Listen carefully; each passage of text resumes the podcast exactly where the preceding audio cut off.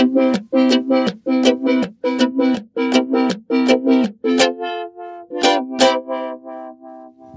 Nabelshow. Fehllos Selbstgespräche Podcast. Hallo, Hallihallo, Hallöchen. Da bin ich wieder zu einer Filmnabelshow. Ich mache heute den ultimativen Picard Season 2 Kritiker. Ich werde über einen Film reden und habe ihn komplett überhaupt nicht gesehen. Und ich werde schlecht über ihn reden, ohne ihn gesehen zu haben. Jawohl. Es ist sogar noch viel besser als äh, den Kopf nicht einschalten äh, bevor man ihn anschaut. Ihn überhaupt nicht gesehen zu haben. Nein, das stimmt ja auch gar nicht. Ich habe mir einen, äh, ich, ich, ich habe mir einen Film besorgt, den ich vor ungefähr 20 Jahren äh, gesehen habe und ähm, bin sehr neugierig, ihn mir heute nochmal wieder anzuschauen. Es ist der, äh, es ist ein Film von 1900, blub, versteht hier 1900 steht denn da kein 1957 ein Monsterfilm, jawohl. Dinosaurier bedrohen Rom. Allein dieser Titel ist schon das ist das ist, ist Gold, reines pures flüssiges äh, Titelgold. Dinosaurier bedrohen Rom oder auch bekannt unter dem Titel Die Bestie aus dem Weltenraum.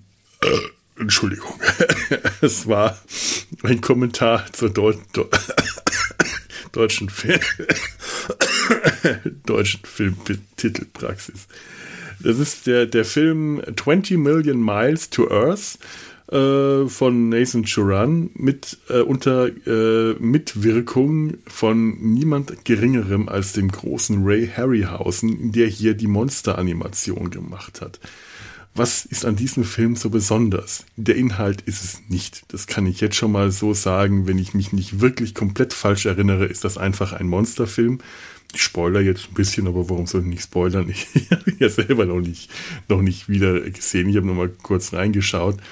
Und wenn ich mich richtig erinnere, ist das ein Film, in dem ein, ein, äh, ein, eine, ein, ein Raumschiff von, ich glaube, es ist die Venus zurückkehrt und an Bord, äh, Not landet irgendwo auf der Erde, ich glaube in Italien, von, äh, wegen Rom und so. Und ähm, ich, ich habe auch, ich habe auch irgendwo mal vernommen, angeblich, weil Ray Harryhausen ähm, Urlaub in Italien machen wollte und in Rom. Deswegen wurde der Film, die Handlung des Films nach Italien verlegt. Ich ein interessantes Gerücht finde, denn Ray Harryhausen, äh, das ist der, das ist der Stop-Motion-Animator der hat bestimmt nicht äh, der, die, die Weltraumbestie äh, in, in echte Lebensgröße von mehreren Metern oben auf dem Kolosseum live animiert. Der saß irgendwo in seinem Studio, das wahrscheinlich möglicherweise nicht in Italien lag. Aber vielleicht war der ja eine so große Größe, dass man ihm gerne äh, äh den Gefallen getan hat das nach Rom verlegt hat, der wird dann ja auch am Set möglicherweise dabei gewesen sein. Ich, ich, ich kann mir sogar sehr gut vorstellen, dass der am Set dabei war. Der wird äh, die, die, die Kamera mit überwacht haben, dass die Kameraeinstellungen alle gepasst haben. Natürlich war der dabei. Ich meine, äh, er hat vorher die Animationen gemacht und musste dann dafür sorgen und darauf auch achten, dass die Kameraeinstellungen der, des Live-Drehs äh, der unter anderem, wenn ich mich richtig erinnere, was ich jetzt an, an Ausschnitten gesehen habe und eben auch im Trailer, äh, unter anderem auf dem Kolosseum war. Also die, die, die, die Bestie, die da mitgebracht wird, die aus dem ähm, äh, Raumschiff äh, irgendwie als blinder Passagier mitgebracht wird, wird nach Rom gebracht, kämpft da, wenn ich mich richtig erinnere, gegen einen Elefanten, gegen einen Elefanten. Ach, eine Weltraumbestie, ein, ein, äh, ein, ein riesiges Echsenwesen, das, das aussieht, als ob ja, äh, King Kong und das Monster der schwarzen Lagune ein Kind der Liebe gezeugt hätten. Die, die, ähm, ja, das, das, das kämpft gegen, dieses Monster kämpft gegen einen Elefanten. Das hat dann Elefantengröße. Ich glaube, es wächst sogar. Ich glaube, es ist am Anfang ganz klein und dann wächst das. Und dann äh, am Schluss klettert es auf das äh, Kolosseum und wird dort von Soldaten abgeschossen und streift zwischendrin noch durch das Forum Romanum, bringt Säulen zum Einsturz und durchbricht von unten aus dem Tiber die Engelsbrücke. Oh, was für ein Fest das war, als ich den Film zum ersten Mal gesehen habe. Und ich glaube, der Film hat äh, keine wirklich versteckte Botschaft. Da ist nichts von der Größe von King Kong, Beauty that killed the beast. Es ist einfach nur ein, ein armes Weltraummonster, das gejagt, gehetzt und am Schluss tot gemacht wird und dann vom Kolosseum fällt. das ist noch nicht mal das Empire State Building. Aber äh, große, ähm, es ist so richtig große äh, hohe äh, Bauten hat Rom halt nun mal nicht. Große Bauten, ja, das Kolosseum oder die, die sogenannte Schreibmaschine, das ist dieser faschistische Protzbau, der da äh, in der Nähe äh, zwischen zwischen ähm, dem dem dem zwischen dem dem ähm, oh Gott, wie heißt denn der der Hügel? Also zwischen dem Forum Romanum ähm, das ist das ist diese ganze äh, Altstadt-Ecke. Altstadt äh, heißt also die antike Altstadt ähm, der, das, das, das, wie, heißt denn der verdammte Hügel? Rom hat ja sehr viele Hügel und einer der wichtigsten ähm, Hügel Roms, welche die sieben Hügel von Rom sind. Das Ka Kapitol, ja. Muss, muss der hier sein. Ja, ja, genau. Das Kapitol, das Campidoglio. Ähm, zwischen dem Kapitol dem Forum Romanum, dem, äh, dem Forum Trajanum, dem äh, Kolosseum, so um die Ecke, also am Rand dieses Bereiches, äh, also an der Ecke ist eben die sogenannte Schreibmaschine. Ähm, ich weiß nicht mal, wie die heißt. Wir haben das immer die Schreibmaschine genannt, weil dieser große weiße äh, faschistische Protzbau irgendwie auch die Form einer Schreibmaschine hat. Ähm, wir und das ist jetzt das, was dieser Film für mich so besonders macht. Wir, das waren damals im Studium ähm, eine, eine, Studentengruppe, äh, äh, angeführt von äh, unserem lieben Professor B., der leider letztes Jahr verstorben ist. ist. Mir sehr, sehr leid getan. Das war ein großartiger Mensch. Der hat ähm, nicht Illustration unterrichtet, sondern Grafikdesign. Also in den 90ern äh, hat der ähm, ein paar Macs angeschafft, Computer, was gegen großen Widerstand des, äh, des Fachbereichs äh, geschehen musste, weil die überzeugt waren, dass sich dieses neumodische Gerät, der Macintosh-Computer, niemals durchsetzen wird. Die haben auf die große Berthold-Satzmaschine gebaut. Die Berthold-Satzmaschine, auch ein Computer, mit dem man Typografie setzen konnte. Man konnte die Schriften in den richtigen, der richtigen Schriftgröße, Schriftart, Satzweite, Lauf und so weiter setzen. Dann wurde das ausgedruckt und dann hat man das ausgeschnitten und per Klebelayout zu einem richtigen Layout zusammengeklebt. Diese Berthold-Satzmaschine, eine sündhaft teure An Anlage, hat einen eigenen Raum gebraucht, denn das war tatsächlich ein riesengroßer Kasten von Computer, der in diesem Raum stand und äh, Platz bis unter die Decke eingenommen hat. Den musste man äh, aufwendig und kompliziert programmieren, um auch nur ein Blatt, ein DIN A4-Blatt voll Typografie zu bekommen. Das war der Stol die stolze Anschaffung unseres Fachbereichs, unseres Dekans, der das Ding auch nicht selber bedienen konnte, sondern dafür hatte ja er seinen Werkstattmeister.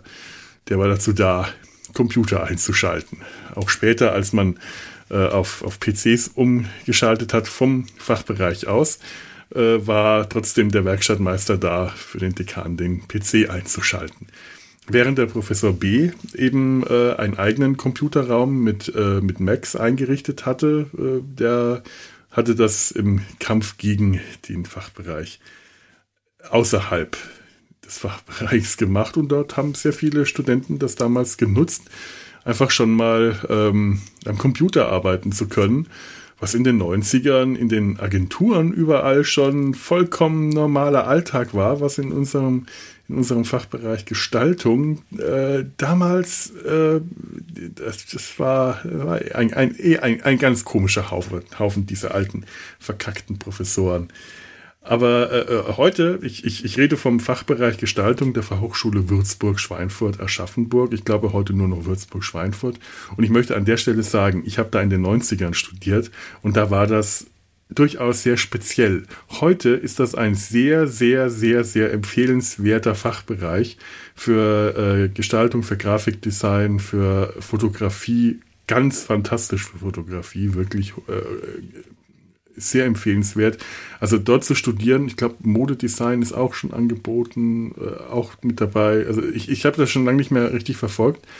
Aber so, äh, wenn immer ich davon mitbekomme, ist das heute wirklich äh, eine Empfehlung in Würzburg, Grafikdesign zu studieren. Damals ähm, durchaus auch, muss ich jetzt der, der Fairness halber sagen, aber man musste sich schon ein bisschen Mühe geben, die richtigen Leute, bei denen man studieren wollte, auszusuchen. Da gab es ein paar äh, Leute, mit denen konnte man das wirklich gut machen. Der Illustrationsprofessor zum Beispiel, der äh, Professor S., den konnte man sehr gut studieren, wenn man wollte, richtig ernsthaft. Wenn man nicht wollte, hat man sich einfach zu ihm in sein Zimmerchen gesetzt. Er hat eine Pfeife nach der anderen geraucht, hat einen Kaffee spendiert. Wenn der Abend später wurde, äh, ging der Kaffee dann in Wein über und man hat stundenlang Schwätzchen gehalten. Ihr könnt mal raten, was meine Methode bei ihm zu studieren war.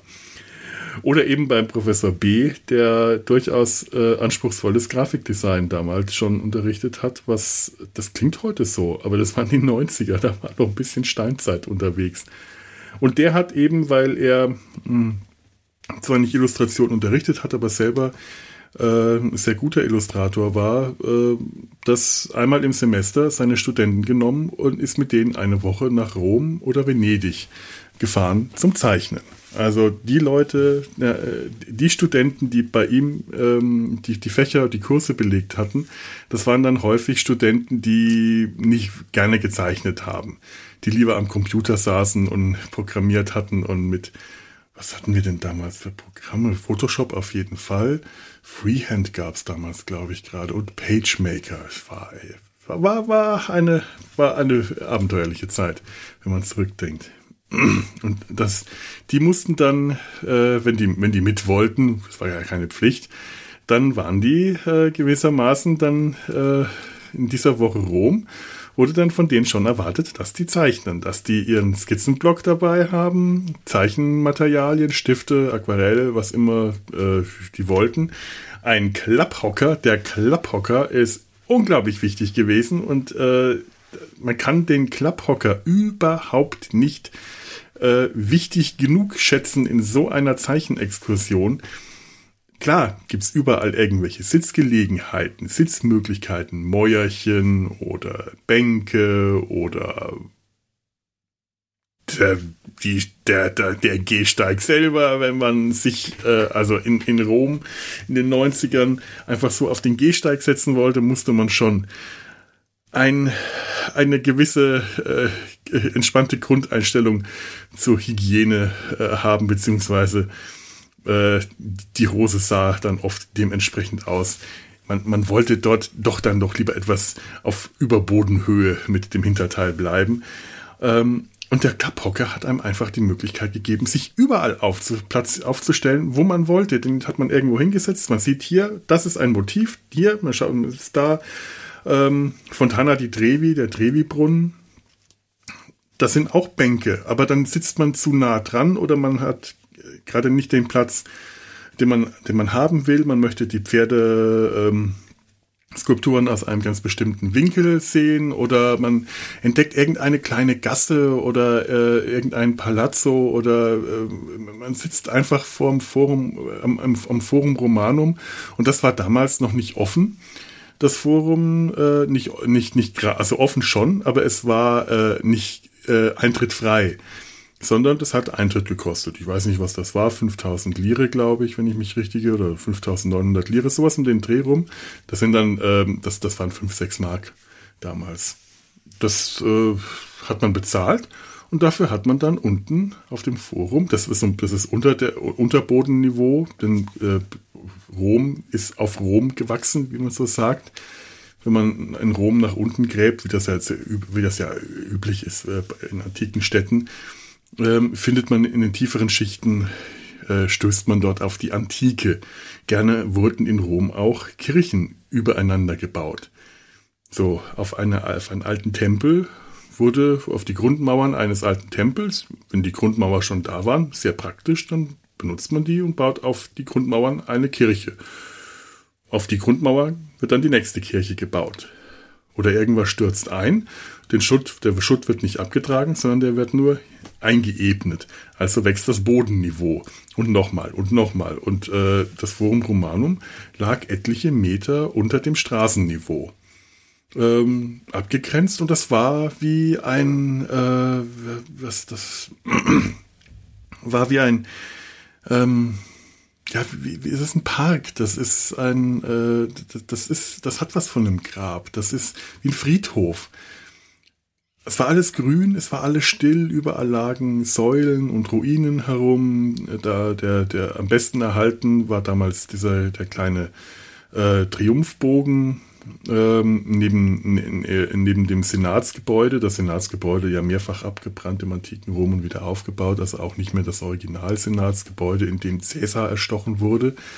Aber dieser Triumphbogen, der, äh, in dem die Triumphe der Imperatoren stattgefunden haben. Man geht da über diesen Platz und alles ist tot und äh, friedlich und still. Es ist wie ein Friedhof. Also nicht tot, sondern es schläft dieses Rom schläft, während das andere Rom, das, das, das lebendige Rom, um diesen Platz herum lebt und tobt, der Straßenverkehr.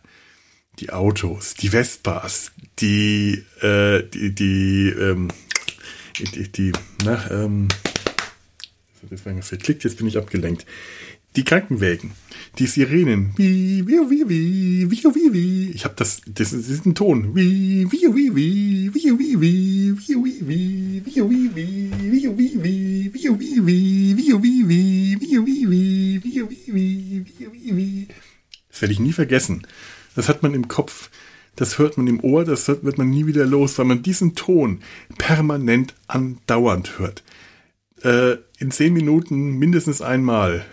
Das, äh, das gehört einfach mit dazu. Und dieser, dieser ganze Lärm und der Verkehr und alles gehört auch in Rom mit dazu. Das hat mich damals nicht wirklich gestört. Das ist dann, natürlich schön war es nicht, aber es war lebhaft. Heute würde ich wahnsinnig werden. Ich glaube nicht, dass mich, dass ich Rom noch mal eine Woche ertragen könnte. Aber damals war dieses, das, die Stadt halt hat pulsiert. In den kleinsten Gassen waren äh, die, die Autos und Vespas kreuz und quer gefahren wir sind damals äh, wild über die Straßen rüber, ohne zu schauen. Wir wussten, wie das in Rom funktioniert. Wer schaut, verliert. Wenn du, wenn du stehen bleibst und schaust, wer schaut, bremst. Wenn ich ein, wir sind einfach, einfach so wie wir waren mit unserem ganzen Gepäck quer über die Straßen marschiert allein oder in Gruppen, scheißegal, denn wir wussten, zumindest war das so unsere Annahme damals und da wir alle überlebt haben, kann sie nicht so ganz und gar verkehrt gewesen sein. Ähm, die römischen Autofahrer und Autofahrerinnen fahren alle wie Schweine, wie gesenkte Säue. Das sind katastrophale Autofahrer, die fahren drauf los. Zumindest wirkt das so tatsächlich fahren die halt alle sehr schnell und sehr chaotisch und durcheinander, kümmern sich nicht um ähm, äh, äh, äh, Straßenlinien, um, um äh, Fahrbahnen und sonst was. Äh, die gehen davon aus, dass alle anderen genauso schlimm fahren, dass alle anderen Verkehrsteilnehmer genauso chaotisch und rücksichtslos unterwegs sind. Und weil die ja auch äh, keine Unfälle bauen, den äh, vielen Sirenen zum Trotz. Es hätte uns eigentlich damals schon klar sein müssen, dass diese Sirenen unsere Theorie ganz schön, ganz schön arg strapazieren, aber wir haben die Sirenen einfach für Hintergrundmusik gehalten und sind über die Straße marschiert in der Annahme, die Autos rechnen damit, dass auch die Fußgänger genauso rücksichtslos und chaotisch drüber gehen und dann passen die schon auf. Das haben sie auch tatsächlich getan. Uns ist da nie was passiert. In, äh, wir sind auch nie angehupt worden. Oder wenn, war das Hupen halt auch so Teil, das, das Hupen hat in Rom auch mit dazugehört. Man ist, es ist halt gehupt worden. In Deutschland, wenn du angehupt wurdest, war sofort, äh, war sofort Aggression mit drin. Das war immer ganz schwierig, wenn man nach einer Woche Rom zurück in Würzburg war und dann da ohne nachzudenken einfach über die Straße gegangen ist und sofort irgendjemand in die Eisen steigt, quietscht, bremst, schreit, brüllt, hupt, aussteigt. Unverschämt. Und in Rom sind die Autos halt abgebremst, aber auch nicht quietschen, sondern sind halt langsamer gefahren und wenn du vorbeifährst, sind sie wupp, einfach weiter. Die haben noch nicht mal angehalten, die haben einfach nur das Tempo verlangsamt, weil alles im Fluss war. Und äh, ja, Heute würde ich mich das im Leben nicht mehr trauen. Damals, da waren wir halt jung und wagemutig. Ja, und wenn wir dann auf dem Forum saßen, dann war das ruhig und friedlich. Und dann, dann von da aus ist man dann auf den, äh, auf, auf den nächsten äh, Hügel. Denn das ist, das müsste der Palatin sein. Ja, der Palatin, das ist der Hügel, von äh, der sich oberhalb auf der anderen Seite, also das Forum liegt zwischen Kapitol und Palatin, wenn ich das jetzt noch richtig weiß. Und der Palatin, das ist der Hügel, der sich da äh, erhebt. Der ähm, kostet heute noch Eintritt, aber heute werden die Touristenmassen durchs Forum geschleust. Da hat man keine Ruhe mehr. Das ist unangenehm. Also heute heißt jetzt für mich allerdings auch nicht heute, sondern mein Gott, wann war ich zum letzten Mal in Rom? Ich erzähle gerade heute, und das ist auch schon wieder fast 20 Jahre her, dass ich zuletzt in Rom war. Peinlich. Ich, ich weiß es tatsächlich nicht, wie das heute ist.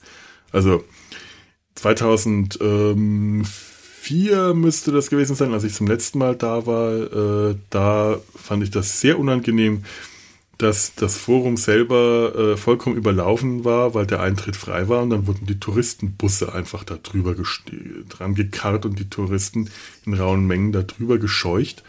Ähm, etwas, was mich zum Beispiel in Pompeji damals überhaupt nicht gestört hat. Wir hatten mal eine Fahrt nach Pompeji gemacht und in Pompeji ist das ähm, da tobt das Leben, wenn da die Touristen in großen Massen äh, über durch Pompeji latschen. Aber warum passt das? Weil Pompeji durch den Ausbruch des Vesuvs mit einem Schlag aus dem Leben gerissen wurde. Pompeji ist nicht gestorben, Pompeji ist einfach verschüttet. Und nachdem Pompeji wieder freigelegt war, alle Häuser bis auf, ich glaube, so, äh, eine Höhe von, weiß nicht, zwei, drei Meter irgendwas, fast, also über, über dieser Grenze, bis dahin, wo halt die Ascheschicht lag, ist das regelrecht abrasiert. Aber unter dieser Grenze ähm, ist alles unglaublich gut erhalten, wahnsinnig gut erhalten. Das ist wirklich wie aus der Zeit gerissen und wieder dahingesetzt.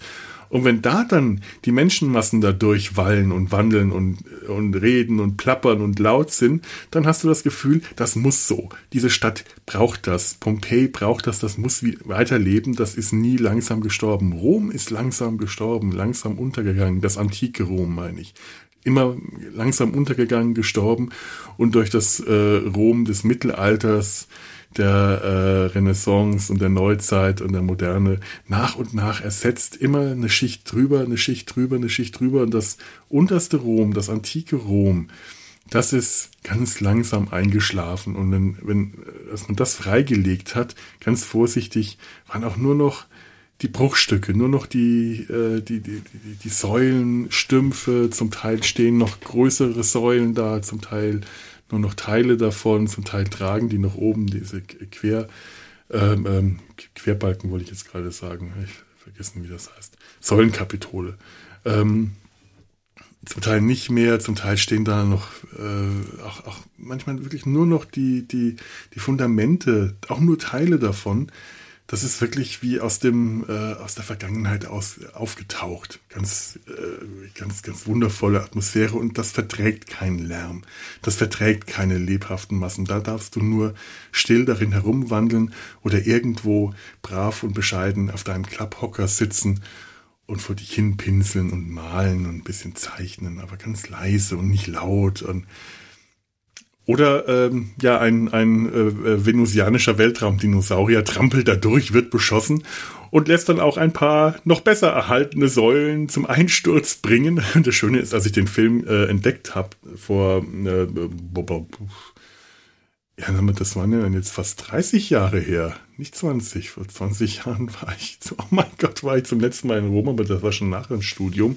Das muss dann irgendwo so um die 30 Jahre her gewesen sein, dass ich den Film entdeckt habe in dem Jahr äh, waren wir in, äh, auch in Rom gewesen. Also ich habe das wirklich so gut wie jedes Jahr mitgemacht, diese Fahrten, weil das wirklich das Beste am ganzen Semester war. Man hat nicht nur einfach eine tolle Woche in Rom gehabt, sondern man hat auch unglaublich viel gelernt. Man konnte von dem Professor B wirklich in dieser einen Woche mehr lernen als von allen anderen im ganzen Semester. Das war so intensiv diese Woche, was man von ihm an Gestaltungsprinzipien mitbekommen hat, aber auch einfach an geistigem Input, an äh, äh, Gedanken, an Ideen, an Kreativität, was man da äh, sich gegenseitig kreativ die Bälle zugeworfen hat. Man saß ja auch nicht einfach nur da und die alle haben so still vor sich hin, sondern wir haben uns gegenseitig inspiriert, wir haben uns gegenseitig Ideen und äh, verrückte Einfälle äh, ja zugeworfen, muss man echt sagen. Und da kamen die tollsten Sachen bei raus und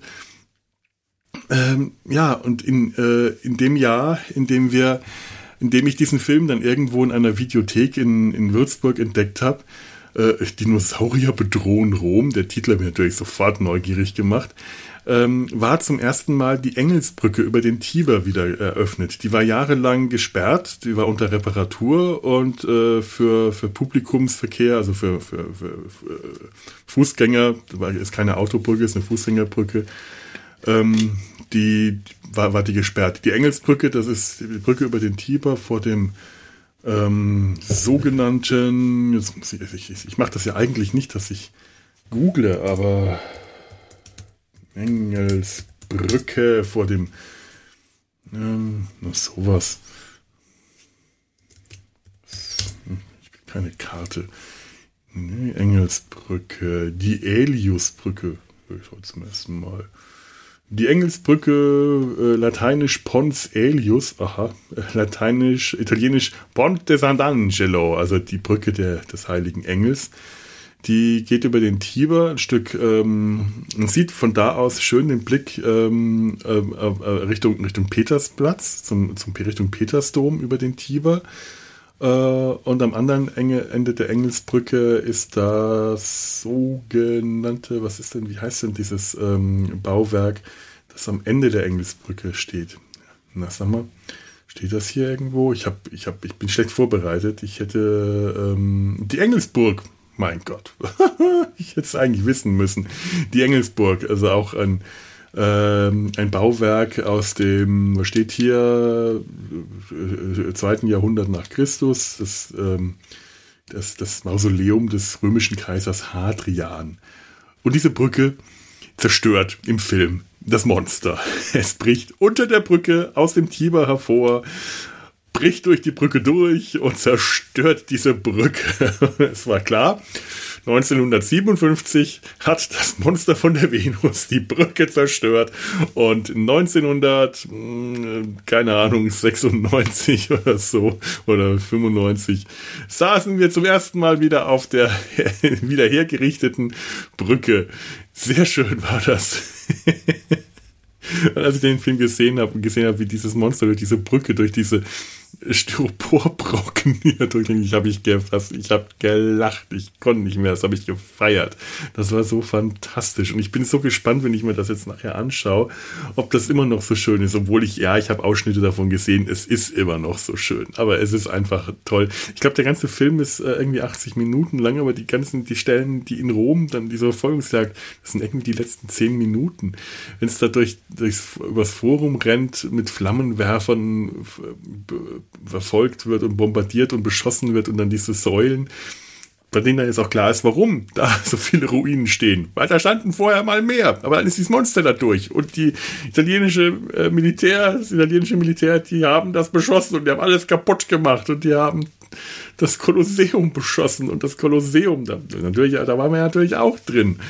Da haben wir auch viel Zeit im Kolosseum verbracht, vor und im äh, Kolosseum. Das ist auch so ein Zeichenmotiv, das ähm, nicht ohne ist, das tatsächlich ähm, gar nicht so einfach zu zeichnen. Wenn man davor sitzt, muss man sich erstmal klar werden, wie diese Verschachtelung, diese äußeren Ringe und die äh, eigentlich funktionieren. Und von innen stellt man dann fest, das ist kleiner als man dachte. Man, man sieht das von außen, das ist ein riesiger, äh, gigantischer Bau, war jahrhundertelang äh, unbeachtet stand der rum, tatsächlich. Äh, viele äh, antike Monumente in Rom waren einfach unbeachtet. Äh, in den ähm, in dem Film, glaube ich, äh, also äh, bis, bis in die, in die 70er oder ich weiß nicht wann, ist der Platz um, äh, ums Kolosseum herum äh, von Autos befahren gewesen. Als wir da waren in den 90ern, ähm, war das eine Fußgängerzone und zum Teil sah man, dass die relativ frisch angelegt war oder Teile davon frisch angelegt war. Ich weiß nicht, seit wann das Fußgängerzone ist. Das kann auch schon ein paar Jahre äh, länger her sein. Mm, aber das ist eigenartig, wenn man das in alten Filmen so sieht. Ich, ich habe das zum Beispiel mal in einem alten Super 8-Film meiner Eltern gesehen, die da, äh, das muss vor meiner Geburt gewesen sein, also äh, keine Ahnung, das könnte Anfang der 70er oder Ende der 60er sogar gewesen sein, der Film, ähm, wo, sie, wo sie in Rom waren, auf einem, in einem Italienurlaub und meine Mutter äh, verschmitzt und neckisch äh, aus dem äh, das, aus, aus dem Triumphbogen, was man, was welcher Triumphbogen ist denn das? Ähm, Triumphbogen Kolosseum, meine Güte. Der Konstantinbogen, der da direkt am äh, Kolosseum steht, äh, damals einfach mitten auf dem Platz, mitten in der Straße und die Autos einfach drumrum gefahren sind, kreuz und quer. Und sie hat da neckisch mit meinem Vater verstecken für die, äh, die, für die Kamera hinter einer Säule hervorgelinst und äh, war sehr jung und sehr hübsch. Und ich äh, schauen muss, das, die, die, DVD, die, also die Super 8 Filme sind auf DVD, die hole ich mir nachher auch mal raus. Das möchte ich auch wieder sehen. Das fand ich immer sehr schön. Ja, und jetzt schaue ich mir gleich Dinosaurier bedrohen Rom an und bin mal gespannt, ob der Film irgendwie ansatzweise halten kann, was ich mir von ihm erwarte. Ähm, ich fürchte, ich erwarte zu viel und nicht, nicht genug. Also was großartig sein wird, wird auf jeden Fall die Animation, die Stop-Motion-Animation von Ray Harryhausen sein. Ähm, so viel ist schon mal klar. Ray Harryhausen, der äh, unter anderem die großartigen Skelettkrieger in Jason und die Argonauten animiert hat. Also das ist wirklich einer der ganz Großen der Zunft gewesen. Äh, das ist toll. Auch überhaupt, ich werde äh, großen Spaß haben, wieder diese ganzen Plätze in Rom wieder zu besuchen, weil da hat sich ja so viel dann auch nicht verändert. Das sieht dann alles, ähm, also Rom, ich habe das neulich gemerkt, als ich mal alte Folgen von äh, Die zwei gesehen habe, also alte Folgen, also die zwei, die gibt ja keine neuen Folgen. Die zwei, The Persuaders, Tony Curtis und Roger Moore. Und da gibt es auch ein paar äh, Folgen, die in Rom spielen. Ich glaube, da äh, werden mehrfach die gleichen äh, Bildeinstellungen wiederholt. Aber das sieht auch alles ziemlich genauso aus, wie ich das äh, 20 Jahre später äh, erlebt habe. Die Verkehrsführung zum Teil etwas anders, aber die Häuser und Plätze da hat sich nichts verändert in den 20 Jahren. Und es würde mich jetzt mal interessieren, wenn ich heute nach Rom komme, was sich in den 20 Jahren seitdem verändert hat. Aber ähm, ich gehe mal davon aus, in den 20 Jahren vor äh, die zwei, dass sich da auch nicht so viel getan hat. Neulich habe ich, äh, neulich ist auch schon wieder lange her, ähm, den, wie, wie, wie, wie, wie heißt denn dieser schöne Roman, der, den Film Roman Holiday ich, ich tippe heute nur. Ich, ich, ich, ich hole jetzt gerade ein Herz und eine Krone. Ich hole jetzt gerade alles nach, was ich ähm, mit Audrey Hepburn, äh, äh, Audrey Hepburn und Gregory Peck. Ich hole jetzt alles nach, was ich äh, fünf Jahre lang im Podcast mich geweigert habe, während dem Podcast live zu recherchieren und zu tippen. Das mache ich jetzt alles in dieser einen Folge. Schändlich, schändlich. Nein, also wunderschöner Film, äh, Ein Herz und eine Krone, auch aus den 50ern, 1900 53 steht hier. Ähm, fantastischer Film. Und ich habe den neulich letztes Jahr oder so gesehen. Ich glaube, den werde ich mir auch mal auf DVD holen. Den möchte ich mal in guter Qualität sehen. Und habe alles wiedererkannt. Es war alles da. Es hat sich kaum was verändert. Es waren wirklich nur so, ich dachte, ja, der, der Verkehr wird anders. Die Verkehrsführung ist anders, die Autos sind anders, aber äh, Vespa-Fahrer äh, sind genauso aufdringlich wie in dem Film. Äh, bis hin zum Mund der Wahrheit. Äh, Bo Bo Boccia di Vera, glaube ich. Wie heißt, oder heißt das? Die, äh, Boccia di Vera? Jetzt, jetzt ist mir alles wurscht. Jetzt wird auch das noch. Äh, ähm, Boccia di. Nee, die Verita? Wie heißt denn der Mund der Wahrheit? Boccia della Verità, der Mund der Wahrheit, ist ein scheibenförmiges Relief, das an der linken Schmalseite der Säulenvorhalle der römischen Kirche Santa Maria in Cosmedin angebracht ist. Ja, das ist diese, ähm, das, das, das, da hat man das, äh, Prophezeiungen, glaube ich, damit äh, verbracht. Und es gibt ja diesen, diesen ähm, den, den urbanen Mythos, wenn man sein, das ist so eine großes, große Steil, äh, Stein, runde Steilplatte, in der Mitte ein großes Gesicht, ein bärtiges männliches Gesicht mit einer Öffnung, zwei Öffnungen für die Augen, zwei für die Nasenlöcher und eine große breite Öffnung für einen klaffenden Mund, der so breit ist, dass man seine Hand da bequem reinstecken kann. Und es gibt da dann äh, den, den urbanen Mythos, dass Lügner und Betrüger die Hand abgebissen be äh, bekommen. Und ich glaube, ähm, ich, ich, ich habe das mal gewusst, äh, worauf sich das beruht, nämlich ich glaube, äh, dass dahinter jemand mit einem Hackebeil stand und einem verurteilten Lügner oder Betrüger die Hand abgehackt wurde. Aber äh, was, was es nicht so alles gibt. An, an urbanen Mythen und Legenden. Ja, ja. Ach, Rom, es fehlt mir schon sehr, aber ich glaube, den Lärm, ähm, den würde ich heute nicht mehr tragen. Und äh, ich, es, ist, es ist ähnlich wie Punta Gro, ähm, den Ort meiner Kindheit, dem, am, am Gardasee. Ähm, wenn ich da heute hinkomme und wir waren da vor ein paar Jahren mal wieder da, es ist schön, aber es fehlt mir einfach, es fehlen mir meine Geschwister mit denen ich in, durch Punta Gro rennen kann und äh, Verstecken spielen kann. Und so ähnlich geht es mir dann wahrscheinlich auch mit Rom. Es fehlen mir die anderen Studenten oder Zeichner und Zeichnerinnen, mit denen ich durch Rom streifen und eine Woche lang kreativ, äh, kreativ sein kann. Alleine in Rom würde mir das keinen Spaß machen. Ich brauche das richtige Umfeld, ich brauche die richtigen Leute und das lässt sich halt einfach nicht mehr wiederherstellen. Ich weiß noch, wie ich vor ein paar Jahren mal mich einer Studenten-Zeichenexkursion nach Venedig angeschlossen äh, habe. Das, das ist, Venedig ist dasselbe für mich in, in Grün, nur ohne den Straßenlärm, weil, naja, Venedig halt.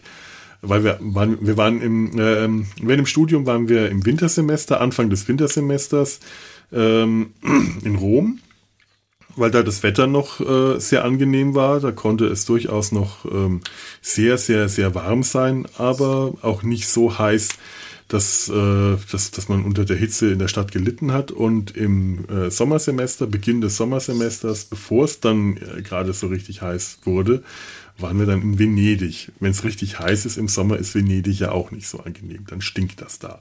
Aber es war immer so die beste Zeit und ähm, die Zeichengruppe, mit der ich da vor ein paar Jahren unterwegs war, das hat einfach nicht funktioniert. Das ging einfach nicht. Die wollten alle so ihr eigenes Süppchen kochen. Die eine wollte nur, hatte sich nur dafür interessiert, Zigaretten zu rauchen, die andere Schuhe zu betrachten und die dritte. Es waren so ganz komische. Es war eine ganz komische Gruppe, die einfach nicht, einfach nicht getickt hat. Da gab es keine Chemie und ich fürchte, so wie die Chemie damals mit diesen, mit den Studenten und Studentinnen, mit denen ich da zeichnen war, war und dem Professor B, das lässt sich ohnehin nie wieder herstellen und möglicherweise, also, dass ich das jetzt gerade ganz stark idealisiere in, in meiner Erinnerung, da, das, das muss mir jetzt, muss man mir jetzt gerade nicht sagen, das weiß ich schon auch, das ist sowieso klar in der Erinnerung wird vieles verklärt, aber auch damals war das schon so. Ich meine, ich habe wirklich lange studiert, das waren insgesamt ähm, sechs Jahre oder fast sieben. Äh, die, diese Zeichenexkursionen habe ich so gut wie jedes Jahr mitgemacht. Die letzten waren auch nicht mehr so wie die ersten. Jede, jedes Jahr, jede, jede, jede Woche Rom hatte eine andere Gruppe, auch wenn so ein fester Kern äh, immer wieder mitgefahren ist. Und dementsprechend waren auch diese, ähm, diese Fahrten jedes Mal ein bisschen anders, weil immer ein bisschen andere Leute mit dabei waren. Und Rom war anders als Venedig und äh, das eine Jahr, wo wir in Sorrent waren und dann äh, Pompeji besichtigt haben und, und Neapel und den Süden Italiens, das war wieder komplett anders. Aber äh, so hat mich Italien äh, nicht nur in meiner Kindheit, sondern auch mein Studium hindurch begleitet und leider seitdem so gut wie gar nicht mehr. Ein bisschen schade, aber naja Gott, für alles gibt es halt eine gewisse Zeit. Und für Dinosaurier in Rom gibt es das Jahr 1900, äh, boah, Mist, no, no, 1957.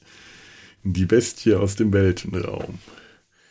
Äh, 20 Millionen, nein, wie heißt das auf, ähm, nein, ich habe das doch hier. 20 Million, 20 Million Mile, dann nochmal. 20 Million Miles to Earth oder äh, auf Italienisch a 30, 30, 30 Milioni di Chilometri delle Terra, also von 30 Millionen Kilometer von der Erde äh, entfernt. Her, Trenta, Trenti, Kilometri, keine Ahnung. Äh, Zahlen muss man, kann man lesen, aber ich kann sie nicht. Ich weiß, es, es steht da. Ich habe diese Titel mir aufgeschrieben. Aus 20 Millionen Meilen werden 30 Millionen Kilometer. Müsste man mal schauen, ob das stimmt. Werde ich jetzt mal. Ach mal, wenn man jetzt hier schon hm, Meilen in Kilometer. Das sind 20 Millionen Meilen, sind 32 Millionen 186.888 Kilometer. Wow, ungefähr. Ja, so ein bisschen. Naja, wurden so, sollten da schon mal 20 Millionen Kilometer unterschlagen, aber äh, mein Gott, für Italien, das ist das eher das Künstlerische, zumindest in meiner Erinnerung, das zählt. Da muss man es nicht so genau nehmen. So, das war jetzt eine sehr lange Folge.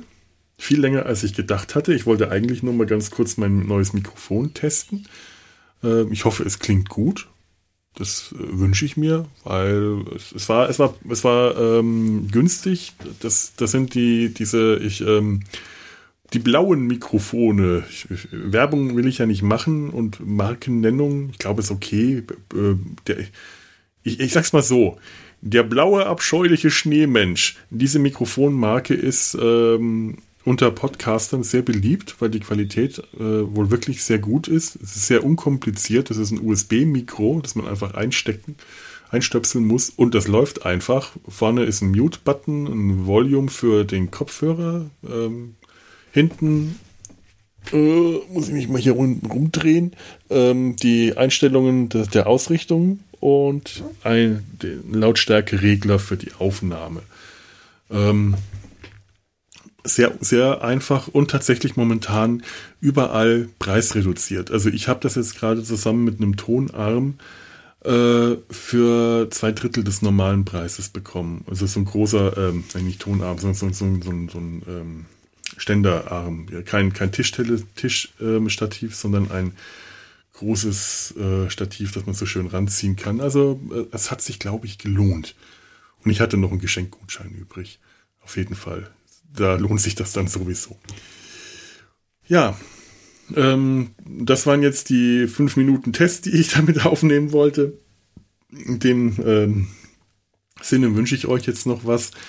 Ich muss leider auch erst noch mal kurz die Küche aufräumen, weil morgen früh, ganz früh, früh, früh, früh, früh der Handwerker kommt und eigentlich ist mir scheißegal, ob der meine Küche schmutzig oder sauber vorfindet. Er wird sie schmutzig vorfinden, Spoiler.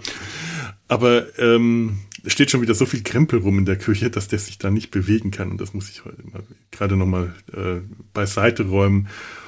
Und äh, wenn ich das gemacht habe, dann gibt's A, Abendessen und B, Dinosaurier in Ruhe.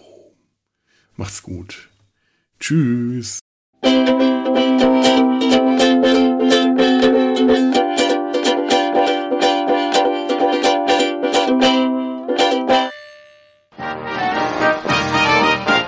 Eine Produktion des Podcast Imperiums.